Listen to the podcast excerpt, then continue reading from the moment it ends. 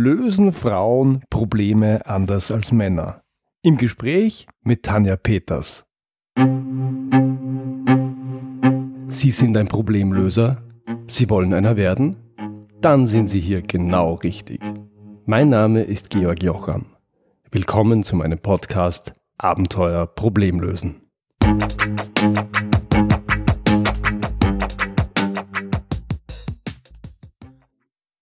Bereits vor einiger Zeit hat mich eine spannende Hörerfrage erreicht, genauer eine Hörerinnenfrage.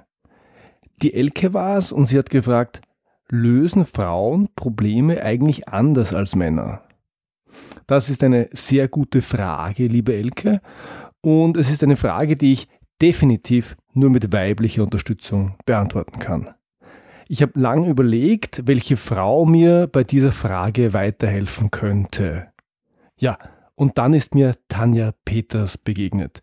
Nicht verwandt und nicht verschwägert mit Frank Peters, mit dem ich kürzlich die lustige Improvisationsepisode gemacht habe. Jedenfalls war mir gleich klar, diese Frage sollte ich mit ihr klären. Tanja macht als Trainerin, Beraterin und Speakerin Menschen mutiger. Und vor allem macht sie selbstständige Frauen mutiger. Vor dem Gespräch mit Tanja Peters aber noch drei kurze Punkte. Erstens. Bei Anmeldung für meinen Newsletter unter www.georgjocham.com gibt es mein kostenloses E-Book 10 Mythen zum Lösen von Problemen. Aber nur noch eine gute Woche lang, also bis zum 5. Mai 2017. Wenn Sie das E-Book haben möchten, wenn du das E-Book haben möchtest, bitte bis dahin für meinen Newsletter anmelden. Zweitens. Bewertungen auf iTunes sind die unausgesprochene Währung unter uns Podcastern. Und ich stehe kurz vor einem Meilenstein. In Deutschland und Österreich zusammen hat dieser Podcast bereits 198 Bewertungen erhalten. Vielen Dank dafür. Natürlich würde ich gerne die 200er Marke knacken und dafür bitte ich um Unterstützung. Wenn Ihnen, wenn dir dieser Podcast gefällt, bitte eine Bewertung bei iTunes hinterlassen. Je mehr Sterne, desto besser und gerne auch mit Text. Vielen Dank. Drittens. Ich werde immer wieder gefragt, warum ich für diesen Podcast ausgerechnet Trainer, Speaker und Berater zum Interview einlade. Das hat einen guten Grund. Es geht hier im Podcast ja darum, wie man Probleme löst. Und genau das lernen wir in unseren Schulen und an unseren Universitäten nicht oder wenigstens nicht besonders gut. Vieles von dem, was man fürs Leben braucht oder brauchen würde, und damit meine ich ausdrücklich nicht nur das Berufsleben, lernen wir an Schulen und Unis nicht. Hier eine kurze Aufzählung von Fertigkeiten, die mir spontan einfallen und die man nicht in der Schule lernt, wenigstens nicht in den mir bekannten Schulen. Lernen. Das heißt, wie lernt man und wie lerne ich im Speziellen besonders gut? Also bin ich eher der visuelle, eher der auditive, eher der motorische oder eher der kommunikative Lerntyp? Und wie finde ich heraus, was ich bin und was mache ich damit? Lehren. Das heißt, wie vermittle ich das, was ich kann, an andere? Menschenkenntnis. Wie verstehe ich mich selber und andere Menschen besser und was kann ich damit machen? Verstanden werden. Das heißt, wie formuliere und artikuliere ich so, dass meine Botschaften ankommen? Selbstvertrauen.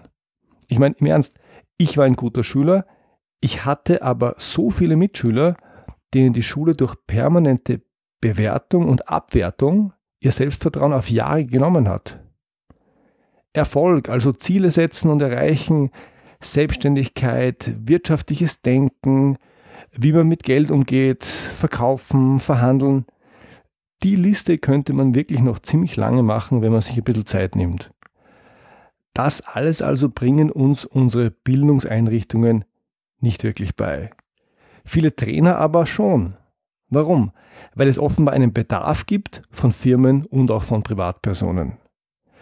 Trainer lernen genau das, was wir brauchen.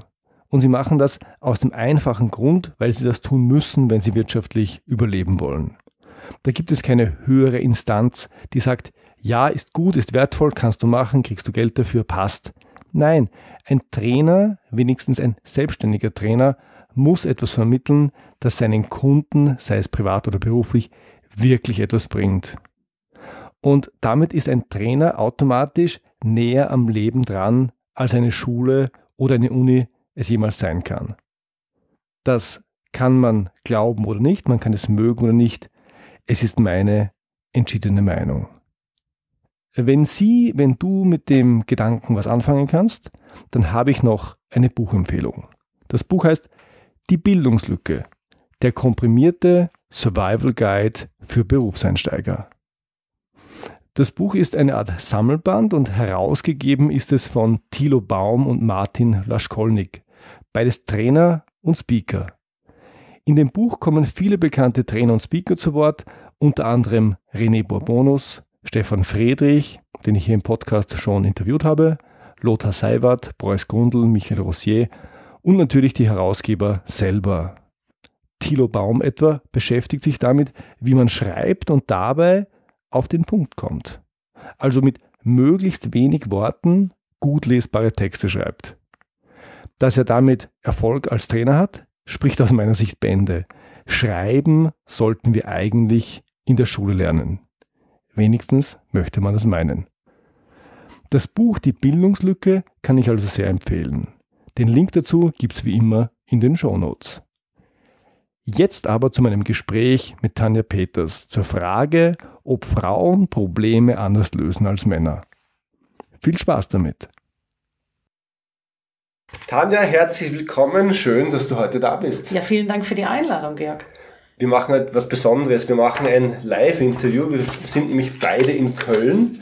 Und Köln ist für uns beide ein besonderer Ort. Ja, weil wir haben eine Gemeinsamkeit. Tanja, worin liegt unsere Gemeinsamkeit?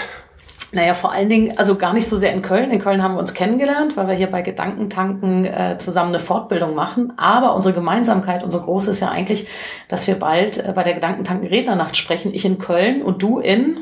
In Ilsede. Ich hoffe, ich spreche das richtig ja. aus.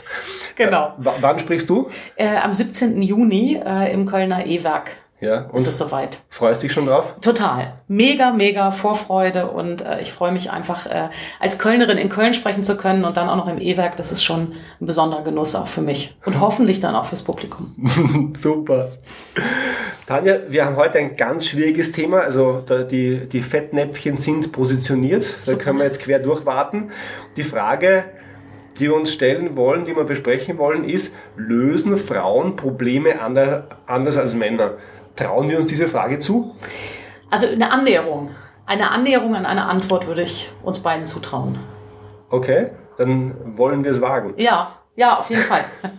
Tanja, du hast beruflich viel mit Frauen zu tun, mit Frauen, die mehr Mut brauchen, die sich mehr Mut wünschen für ihre Selbstständigkeit. Was machst du da genau? Also ich bin systemische Beraterin und Trainerin und bei mir steht das Mut, das Thema Mut ganz weit vorne im Schaufenster. Unter www.diemutberaterin.de findet man meine Angebote. Und ich äh, arbeite da besonders mit Frauen zusammen, weil es braucht großen Mut, sich selbstständig zu machen. Und viele Frauen ähm, haben große Ängste, wenn es um das Thema Sichtbarkeit geht. Also ein Stück öffentlicher zu werden mit der Dienstleistung, die sie anbieten. Und vor allen Dingen haben Frauen noch oft das Thema, dass sie nicht einen ordentlichen Preis drunter kleben. Also, dass Frauen eher ein bisschen unsicher sind, wenn es darum geht, wirklich einen guten Stundensatz zu verlangen, einen guten Tagessatz zu verlangen. Und deswegen habe ich mich auch so ein bisschen spezialisiert auf die Frauen, mhm. weil ich das ganz gut kann. Also ich bin sehr schnell in meiner Selbstständigkeit sichtbar geworden. Ich habe mich schnell positioniert.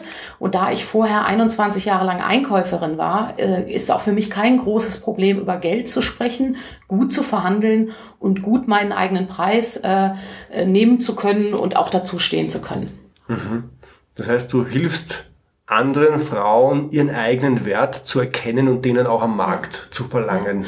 Und ich würde da eine sprachliche Unterscheidung machen, nicht den eigenen Wert, sondern den Wert der Dienstleistung. Ja. Weil wenn wir oft über eigenen Wert sprechen, ist eben die Preisverhandlung was, was auf den Selbstwert schlägt. Wenn ich aber darüber spreche, dass ich eine Dienstleistung verkaufe ja. und mein Coaching und meine, mein Training eine Leistung ist, habe ich schon direkt eine Distanz dazwischen und kann viel leichter auch mal über einen Preis sprechen, als wenn es um den eigenen Wert geht. Und das ist das Erste, was ich beibringe, immer zu sagen, bringt ein bisschen Distanz und jetzt können die Hörer uns leider nicht sehen. Also ich nehme dann immer einen Apfel in die Hand, ja, und wenn man so jemanden einen Apfel gibt, ja, dann hat man den ja so ein bisschen von sich weg und bietet den dem anderen an. Und hier ist deine Dienstleistung. Ja. Und die ist nicht hier am Herzen, also bei dir selber, sondern die ist da auf der Hand. Und dann fällt es viel leichter, darüber auch mal zu diskutieren und darüber sich auseinanderzusetzen, weil dann geht es eben nicht um meinen Wert, sondern nur um den Wert meiner Leistung. Ja, ich verstehe. Sonst müsste man ja sagen, ich muss meinen eigenen Selbstwert so weit steigern, bis der dem Preis entspricht. Na, noch nicht mal das, sondern es ist eigentlich eher, ich bin ja als Mensch viel mehr. Also ich kann ja nicht einen Tagessatz auf mich als Mensch kleben. Also ich als Mensch habe ja einen viel höheren Wert und ich habe ja vielleicht ganz viele Kompetenzen und Hobbys und Interessen und bin ja viel mehr als jetzt diese eine Stunde, die ich vielleicht verkaufe. Und ich finde das eine wichtige Unterscheidung. Mhm. Und es hat natürlich oft was mit Selbstwert zu tun. Also wie, wie viel Wert gebe ich meiner Leistung?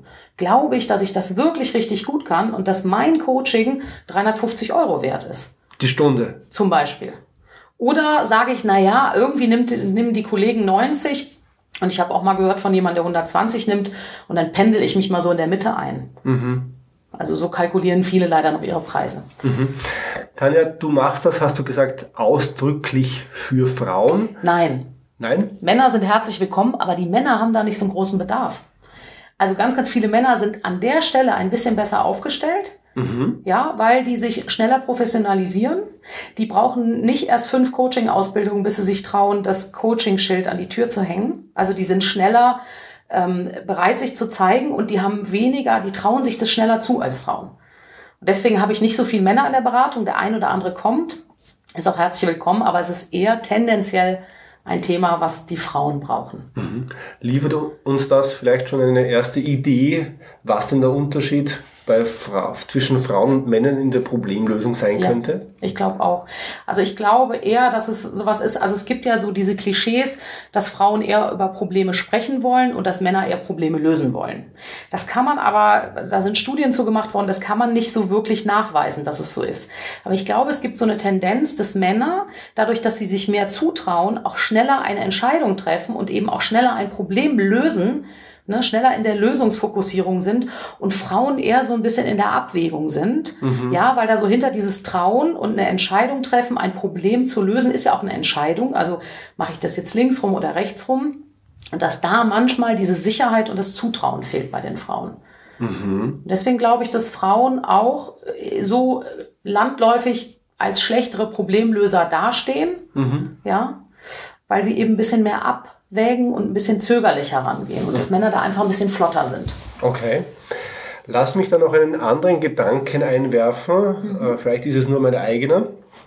Als sehr analytischer Mann, äh, wenn ich einem Problem begegne, dann analysiere ich das normalerweise. Das heißt, ich, soweit ich es kann, drösle ich das Problem auf und schaue, ob, man's, ob man die verschiedenen Elemente des Problems unabhängig voneinander lösen kann.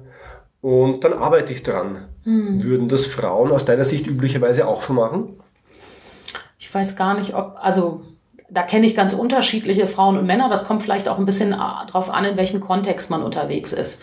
Ich glaube, dass so im in wirtschaftlichen, also im Konzern, in Unternehmen, in, die wirtschaftlich arbeiten, äh, dass da durchaus auch sehr viele Frauen so an Probleme rangehen. Mhm. Ne, wenn man jetzt in den sozialen Bereich geht, dann, dann würde man mit Problemen wieder ganz anders umgehen. Ja, da ist so die Beziehungsebene, die emotionale Ebene ein Stück auch wichtiger bei einer Problembewältigung. Mhm. Also das halte ich eher ein bisschen vom Kontext abhängig. Aber ich kann mir vorstellen, dass es da durchaus Tendenzen gibt, dass Männer, ne, und du hast ja eben schon gesagt, die Fettnäpfchen sind vorprogrammiert bei, bei dem Gespräch, ne? Also, aber es gibt, glaube ich, Tendenzen. Also ich will das nicht so pauschalieren, aber eine Tendenz könnte sein, dass Männer schneller in der Analyse sind. Mhm. So, und schneller sagen, okay, was ist denn jetzt zu tun, damit wir zu einer Lösung kommen? Mhm.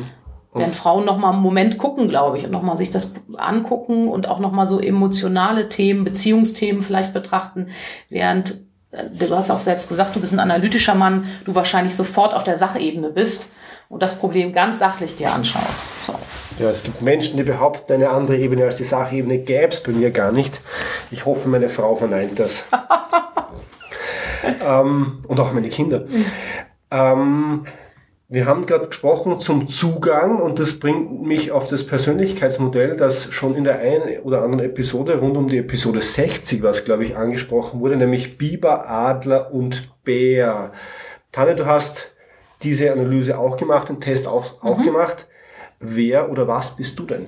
Ja, ich bin äh, natürlich alles drei, wie das auch so, glaube ich, äh, sein sollte. Ich habe mal gehört, wenn eins fehlt, dann äh, hat man ein bisschen anderes Problem. Das heißt, ich bin alles drei, aber von der von der äh, Tendenz, also der Bär ist bei mir ganz weit vorne, dahinter gefolgt vom Adler und dann kommt der Biber. Das heißt, mein mein Fokus äh, ist eher beim Bären. Mhm.